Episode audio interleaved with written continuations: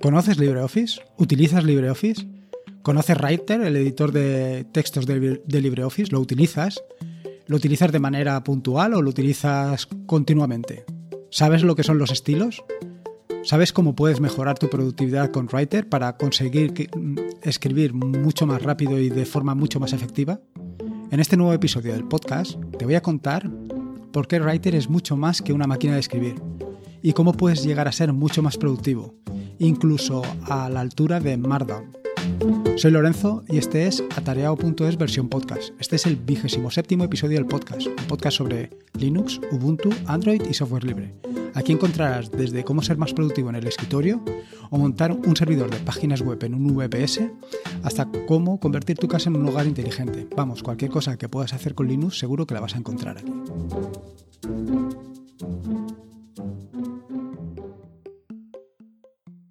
Como ya sabes, soy un amante de Markdown, si se le puede ser o si puede llegar a ser amante de una sintaxis.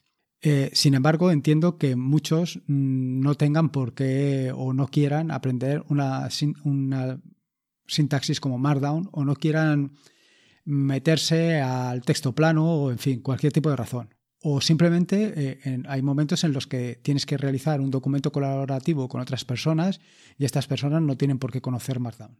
Sin embargo, una, alternativa eh, realmente potente y productiva a Markdown es Writer. Y en determinadas ocasiones puede ser una solución mucho mejor o mucho más conveniente que Writer, que Markdown, perdón. En este sentido, lo que he venido observando durante muchos años es que muchos eh, utilizamos o, o, al menos yo por lo menos utilizaba eh, Writer como una sencilla máquina de escribir. Es decir, pues vas escribiendo sin preocuparte de, darle un formato al documento. No me refiero a ir poniendo los títulos y, las negritas, en fin, todo esto. No me refiero a esto, sino me refiero precisamente a hacerlo sin utilizar los estilos. Y esto realmente es donde nos equivocamos. Creo que es fundamental elegir una plantilla en la que basarse para poder trabajar y ser efectivos en Writer. ¿Por qué? Utilizando una plantilla, la ventaja que tienes es que eh, cuando cambies, por ejemplo, el estilo que aplicas a todos los títulos 1, lo cambias de golpe. Sin embargo, si tú lo que vas haciendo es poner los títulos de manera manual, es decir, que simplemente le cambias para que sea mm, en negrita, posteriormente, si además lo quieres hacer todos los títulos que sean negrita y cursiva, tendrás que ir título a título lo cual es realmente improductivo. Pero no solamente esto, Writer nos da muchas más opciones. Y eso es lo que vamos a ver precisamente en este episodio. Así que vamos al queso. Como te digo, hay que aprovechar al máximo las, las, posibilidades que Writer nos pone a nuestra disposición. Así que vamos a hacer cuatro cositas previas a utilizar Writer. Estas cuatro cositas, eh, en principio, no las tendrás que hacer siempre, sino que solamente las tienes que hacer una vez y a partir de ahí ya tendrás Writer preparado para ser mucho más productivo. Igualmente, eh, te digo sobre el tema de la plantilla, sobre la que incidiré más tarde. Vale la pena que te hagas una plantilla y que la utilices de, eh, manera profusa o incluso eh, tener dos o tres plantillas en función de lo que vayas a hacer. Si vas a escribir un documento normal, pues tendrás una plantilla que sea documento. Si vas a escribir una carta, una plantilla carta y sinceramente, la productividad que te da esto es espectacular. Es que es espectacular. Así que eh, lo primero, antes que nada, es poner a punto y optimizar LibreOffice. Eh, sobre esto ya escribí un artículo que precisamente se llama así, poner a punto y optimizar LibreOffice, y que te lo dejo en, los, en las notas del programa, el enlace para que puedas mm, revisarlo rápidamente. Si utilizas Ubuntu, Linux Mint, etcétera, lo que te recomiendo es que añades el repositorio oficial de LibreOffice para que tengas la última versión de LibreOffice eh, disponible en tu equipo y así poder aprovechar hasta las últimas novedades que vayan surgiendo. A partir de aquí, lo primero, y dado que eh, a muchos no nos termina de convencer el aspecto estético de LibreOffice, y aunque no tenga nada que ver esto con la productividad, sí que te recomiendo que le des un toque personal. O por lo menos yo lo hago siempre. Así, por ejemplo, yo le cambio el estilo de iconos y le pongo el Sifri, que le da un tono mucho más minimalista, y le cambio también eh, o lo personalizo utilizando un tema propio de Firefox, Abstract Black. Ambas, o sea, para cambiar em, los iconos lo tienes que hacer desde herramientas, opciones, LibreOffice, ver. Estas cosas te las dejo en las notas del programa para que puedas acceder rápidamente. Estas dos cositas son un aspecto estético que puedes hacer o no hacer y que evidentemente no influyen en la productividad. Es más, muchas veces lo que hacemos es simplemente hacer un, enfocado o maximizamos completamente para no despistarnos con, los iconos y con todas estas cositas que nos suelen mm, despistar y, marear. Lo siguiente que te recomiendo eh, para optimizar LibreOffice es que desactives el entorno de ejecución de Java.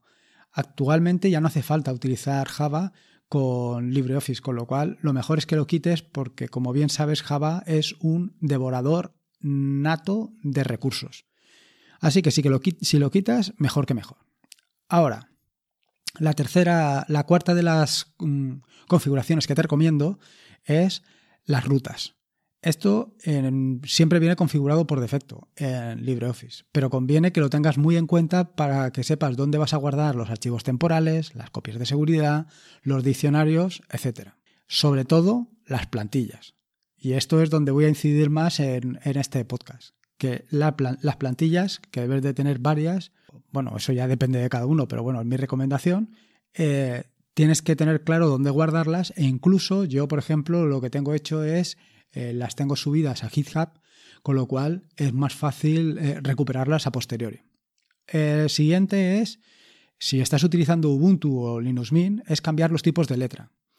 Para esto lo que tienes que hacer es ir a la tabla de reemplazos que está en herramientas, ya te digo que están en las notas del programa, y sustituir Calibri por Carlito y Cambria por Caladea. Tanto Calibri o Calibri o como se llame, como Cambria son dos tipos de fuente que son privativas, son propias de eh, Microsoft Word, con lo cual en principio no están disponibles en las distribuciones Linux. Eh, sin embargo, lo que se ha hecho ha sido, em, han creado dos fuentes que tienen las mismas dimensiones aproximadamente que, Calibri y Cambria, que son Carlito y Caladea, y que las puedes sustituir perfectamente. Y en un momento determinado eh, el documento tiene el mismo formato y las mismas dimensiones, con lo cual no vas a tener problema.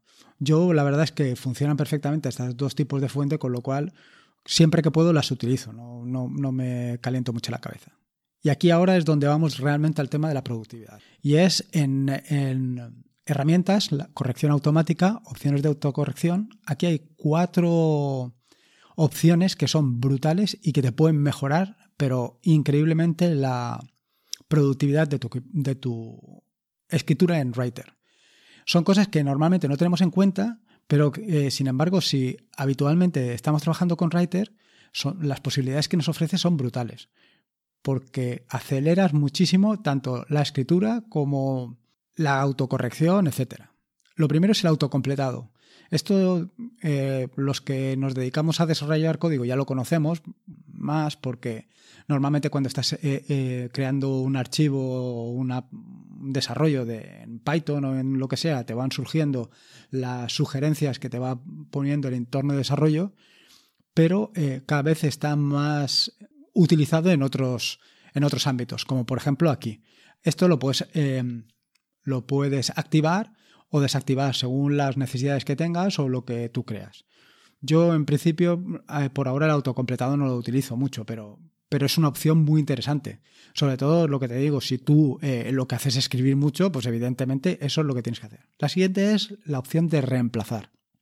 Aquí tienes una barbaridad de opciones y todas estas opciones están basadas en eh, escribir dos puntos, o sea, dos puntos, pero el símbolo de puntuación, dos puntos, una palabra y otros dos puntos. Y esto te lo sustituye por eh, lo que sea. Esto, este tipo de notación la conoces de, por ejemplo, los emojis. Así, por ejemplo, si pones dos puntos, sonriente, dos puntos, lo que te va a sustituir es por una carita sonriente. Pero no solamente esto, es que las posibilidades que tienes son brutales. Por ejemplo, si pones un guion bajo seguido de un símbolo de mayúsculas, eh, lo que te lo va a sustituir es por una flecha y así, y así sucesivamente.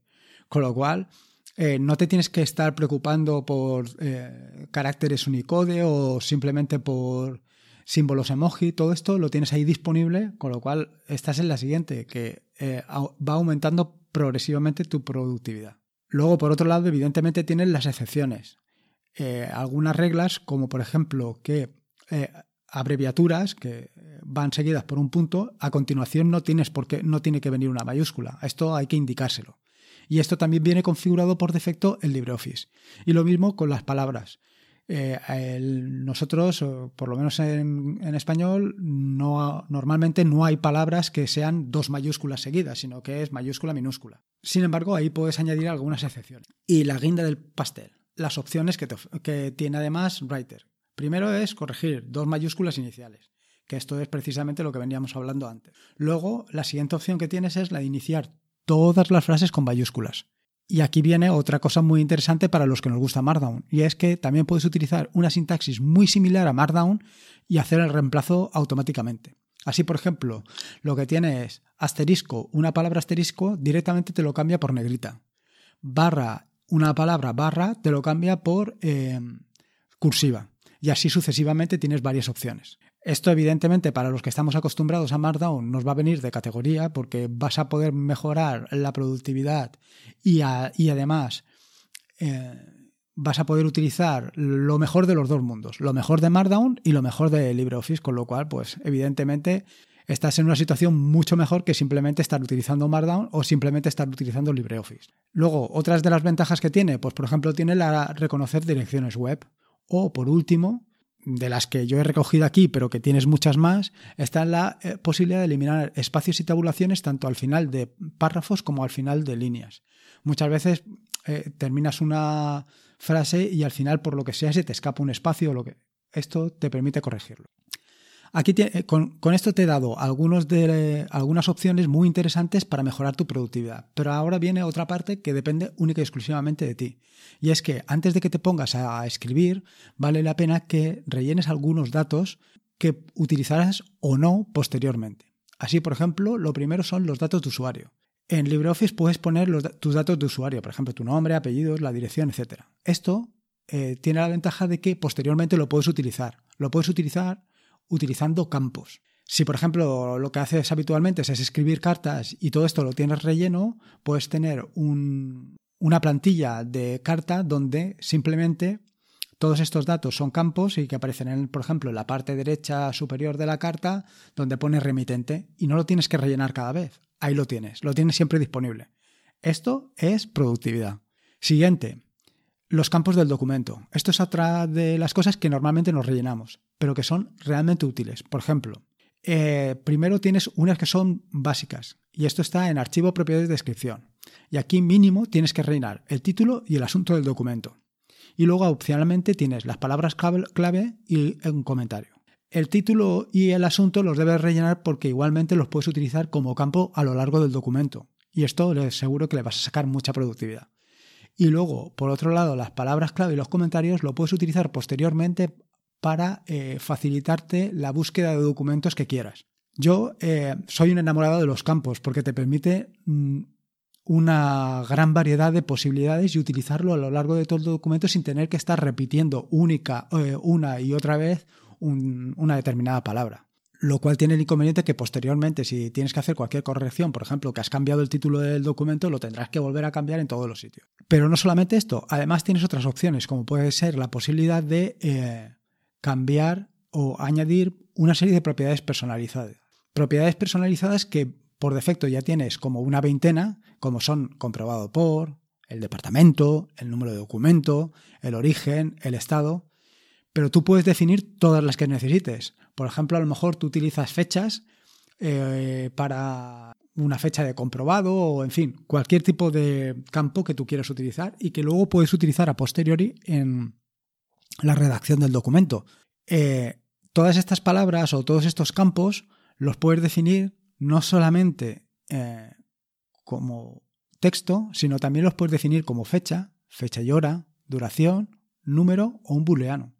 O sea, que las posibilidades que tienes son brutales. Tú ahora mismo a lo mejor no te haces una idea de para qué lo puedes utilizar, pero tú piensas que una vez eh, tengas todo esto relleno eh, o cumplimentado, o las que tú utilices simplemente, las puedes utilizar a lo largo del texto sin tener que repetir una y otra vez, cosa que es fundamental para todo lo que es relativo a la productividad. Evitar repetir, que no solamente nos lleva a gastar el tiempo de forma absurda, sino que eh, nos da más posibilidades de que nos equivoquemos. Es decir, si todo esto lo tenemos en campos, es más complicado que a lo largo del documento cometamos un error. Otra de las recomendaciones que te puedo hacer es incrustar los tipos de letra en el documento. ¿Por qué? Porque a lo mejor el tipo de letra Cambria o el tipo de letra Caladea no la encuentras en otros entornos de escritorio o simplemente la otra persona con la que estás colaborando no los tiene. Evidentemente, si utilizas tipos de fuente que sean libres, como puede ser Cambria y Caladea, las puedes descargar rápidamente, pero si lo que estás utilizando son fuentes privativas, pues a lo mejor la otra persona no las tiene y tampoco las va a comprar. Y aquí es donde llegamos al queso queso, que es la plantilla. Eh, para mí, lo más productivo a la hora de utilizar Writer es utilizar una plantilla. Una plantilla donde tengas ya prefijados eh, la mayoría de lo que vayas a utilizar. Así, por ejemplo, mis plantillas normalmente cuando se refieren a documentos están formadas por una portada que normalmente tiene una imagen y el título del documento, un sumario o un índice que es autogenerado, es decir, no nos tenemos que preocupar de generar el índice manualmente, sino que ya se encarga Writer de generarlo por nosotros. Y luego estilos de página.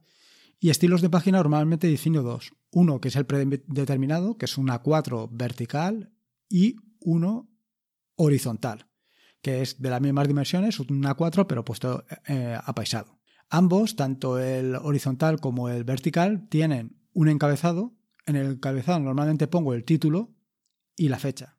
Ambos dos, tanto título como fecha, son campos y son los campos que he definido en el documento original, en la plantilla, en la plantilla, en, el, en las propiedades que hemos hablado anteriormente. Y luego, posteriormente, también eh, el pie de página contiene el número de página y las páginas. Y esto también viene definido como campo, no lo tenemos que ir haciendo manualmente.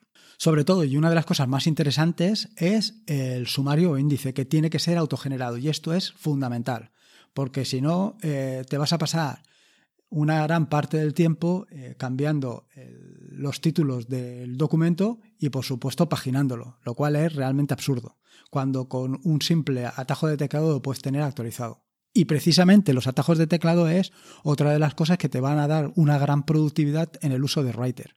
Y es que los atajos de teclado para correr, eh, y digo, no lo digo de, de, o sea, lo digo sinceramente, porque con los atajos de teclado vas a correr y utilizando Writer es algo que es necesario. Allá voy. Lo primero es, por ejemplo, el, el texto normal yo eh, lo tengo configurado con control 0 y luego los títulos están mm, configurados como control 1 título 1, control 2 título 2 y así sucesivamente. De manera que cuando estás escribiendo eh, texto normal, quieres poner un título, das a Enter para poner el título, pulsas el atajo de teclado control 1 y pones el título. Ya tienes el título. No tienes que aplicar, el, el estilo te viene definido por defecto. No tienes que hacer nada más vuelves a, introducir Enter y ya continúas editando normal, porque en la plantilla ya tienes configurado que después de un título 1 viene texto normal, con lo cual va súper rápido. No te tienes que control N o control N si utilizas negrita para poner el formato del título, en fin, todas estas cosas las puedes obviar. O sea, lo importante es que te des cuenta que con solo control 1 ya tienes el título. ¿Qué ventaja tiene esto? Que si por ejemplo estás utilizando numeración en los títulos, todo esto te parece de manera eh, automática, no lo tienes que ir haciendo tú. Yo he visto, he visto con mis ojos, he visto gente que va poniendo uno el nombre de, o el título del, apartado, 1.2 el título del subapartado. O sea, esto es súper, vamos, es todo lo contrario a lo que puede llamarse productividad. Cuando eh, Writer es capaz de hacértelo de manera automática. Eh, además, por supuesto, puedes utilizar otros atajos de teclado como puede ser el control N para negrita, el control I para cursiva, el control S para subrayado. Y algo muy interesante, y es que Writer te permite personalizar los atajos de teclado.